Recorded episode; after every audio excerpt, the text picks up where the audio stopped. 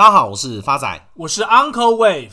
Uncle，今年台股的表现到年底又重返一万八千点，算是画下一个完美的句点。那 Uncle 怎么看待自己今年的操作呢？Uncle 在圣诞节之后细算 Uncle 一整年的投资报酬，大概有三十二个 percent。Uncle，你知道今年台股加权指数到年底目前为止涨幅大概是二十二个 percent 左右，等于说 Uncle 瞎忙一整年进进出出只赢大盘十个 percent 左右，安内干丢。发仔，你千万不可以小看这十个 percent，这十个 percent 的背后，Uncle 可是花了多少的心思跟流了多少的血泪呢？再加上今年以来，根据新闻媒体的统计，有高达将近七成以上的投资人在股票市场是没有赚钱，甚至惨赔的。而大众往往都只会看到这光鲜亮丽的表象，原因就是这些赔钱的投资人往往都不会自己讲出来。这就好比发仔，哎，uncle，等等等等等等，不是说好这一趴你要提别人的吗？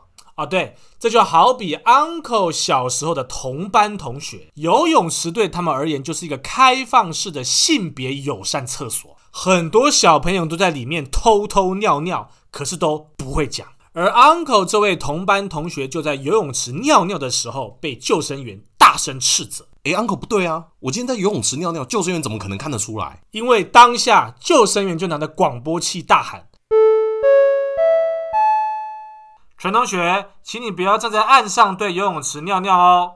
”所以他是岸上尿尿被抓到哦。正确。所以 uncle 想表达的是，股市上赔钱的投资人。并不是每位都像陈同学一样光明磊落，大部分的投资人在股票市场赔了钱，通常就没声音了。发展，所以你知道这十个 percent 有多么得来不易了吧？Uncle 讲的没错，因为根据《金周刊》统计，今年大盘的平均涨幅是二十二个 percent，而表现最好的产业第一名则是航运业。平均涨幅是一百七十个 percent，最主要的原因就是因为全球经济快速回升，突如其来的货物需求加上航运业的混乱，使得全球供应链脱离了轨道。而因为疫情的关系，民众没办法出门，这些无法旅行、用餐跟外出看电影的人开始大肆购买商品，而这突如其来的需求让大部分企业措手不及。全球需求创新高的同时，中国一些最大的港口和东南亚的出口中心又被封锁，又再一步加速了商品。供需间的不平衡，而航运的问题连带导致这些需要用海运的半导体的货物也很难跟上需求，特别是在美欧等国家，由于人们订购了更多的货物，公司急于补充耗尽的库存，这种突如其来的需求导致美国跟欧洲的港口出现重大堵塞的问题，而塞港的问题又进一步造成全球货柜的分布不均，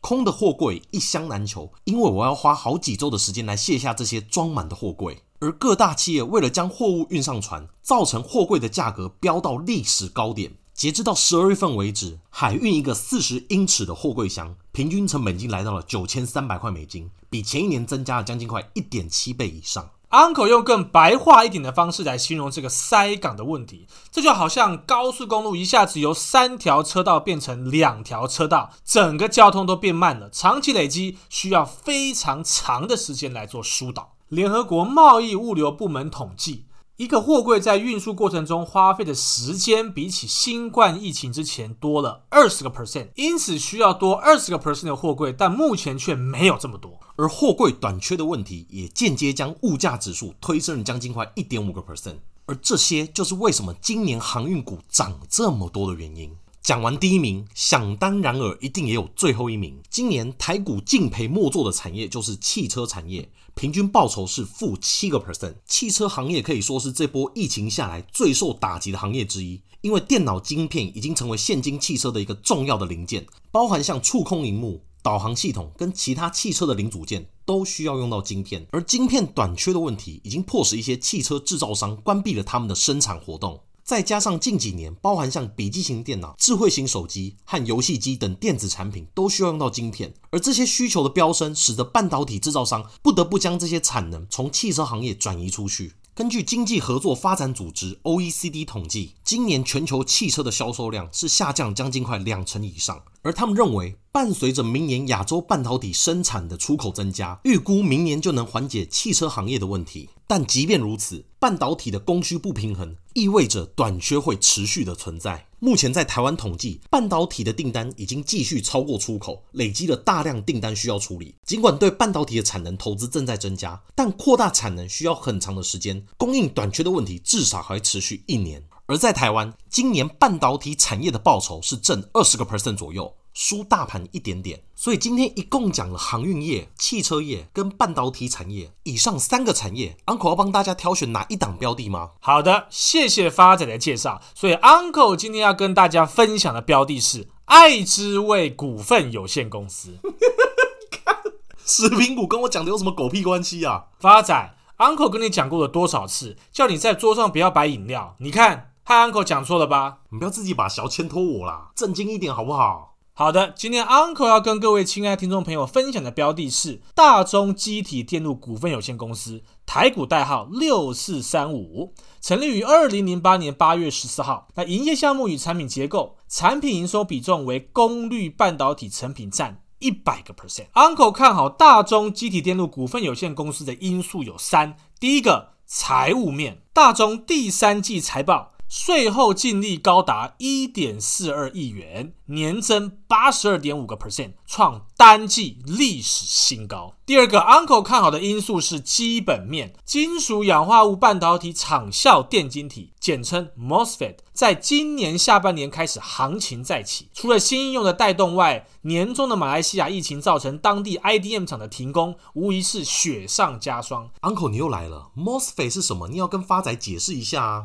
发仔。跟你解释完原理，可能都已经录到大年初二了。你只要知道，MOSFET 会应用在九成以上的工业装置以及车用电子。甚至我们一般日常生活的手机、笔电跟桌电都跟 MOSFET 有密不可分的关系。尽管第三季末当地陆续复工，但多以缺很大的车用为首要供给，在其他领域的应用仍然相当的紧张。二零二二年 MOSFET 的成长也将继续的强劲。Trainforce 也归纳出四大应用领域。包括消费电子用快充、通讯用五 G 基站、新能源车以及工业用自动化设备或充电桩。首先，消费电子用快充，由于五 G 智慧型手机运输速度较四 G 为快，射频元件数量更多。随着使用者对充电效率要求逐步提升，品牌厂推出了 USB PD 快充功能。目前大多以 Type C 的线材作为快充的充电线材，为支援更高规格的传输电压，需添加同步整流的 MOSFET 调整优化，增加 MOSFET 的用量。再者为通讯用的五 G 基站，五 G 基站因频段较四 G 为高。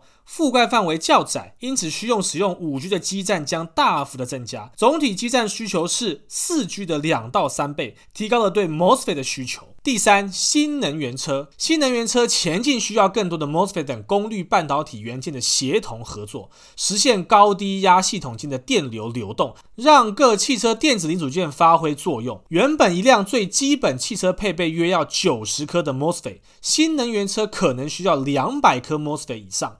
甚至高阶新能源车的 MOSFET 用量可达四百颗。随着新能源车功能的叠加，未来需求数量还可能往上提升。最后，工业应用自动化充电桩。工业领域为功率半导体元件应用最多的领域，大部分工业设备均需使用 MOSFET，且工业产业正朝自动化发展。此外，充电桩是新能源车普及的关键，而功率半导体元件正是实现电能转换的核心元件。Uncle 认为，以 MOSFET 产业习性来说，下半年起因市场的需求、疫情的冲击下，交货周期明显的拉长，甚至一度达五十二周。而 MOSFET 产业一旦无法如订单预期交货，多是将订单递延，所以订单总量依旧能存在。明年第一季不排除还会因为消化今年第四季订单而有利于淡季不淡的效益。甚至业界传出，虽然当前 PC 级笔电市场因短料问题下修全年拉货力道，但并没有影响到 MOSFET 的供给动能，反倒让交期从原先的三十周延长到五十周，等同于现在下单最快明年第二季之前。才能够交货，显示中低压的 MOSFET 供给动能仍然呈现缺货的状况，且二零二二年有望再度调涨报价。今年因 MOSFET 大多仍在八寸晶圆代工厂投片生产，产能依旧吃紧，加上 IDM 厂商六月起就陆续调涨 MOSFET 的报价，而台系厂商在二零二一年第三季也跟着涨价，涨幅约落在十个 percent 左右，带动第三季营收毛利率亦可维持在高档，第四季更有机会达到淡季不淡的水平。值得注意的是，台系以 MOSFET 的厂商固守原先的低中压市场外。因全球均看好车用或商用的市场，今年车用晶片大缺后，未来二到三年市场可望出现报复性的大反弹。厂商也纷纷有意朝高压领域提升，抢食这块大饼，长期更将有利于产品单价及毛利率的表现。Uncle 看好的第三个因素是，目前大中积体电路股份有限公司的位阶正好落在月线的第五波邪恶波。第一波从二零二零年三月二十三日的低点五八点五涨到二零二零年七月六号的高点一零一点五，随后修正到二零二零年八月二十号的低点八三点六，再涨到二零二零年四月八号的高点一百五十一，最后修正到二零二一年五月十七号的低点九一点五。那么现在就是从九一点五向上推升的第五波邪恶波。那未来的目标价会落在哪儿呢？未来大中积体电路股份有限公司。会落在的目标价是一百八十八元。Uncle，那这样空间有多少？将近有三成。Uncle 在此跟各位亲爱听众朋友做一个总结：今年以来，塞港的问题依旧严重，再加上晶片的供应链短缺，至少还要维持一年半载。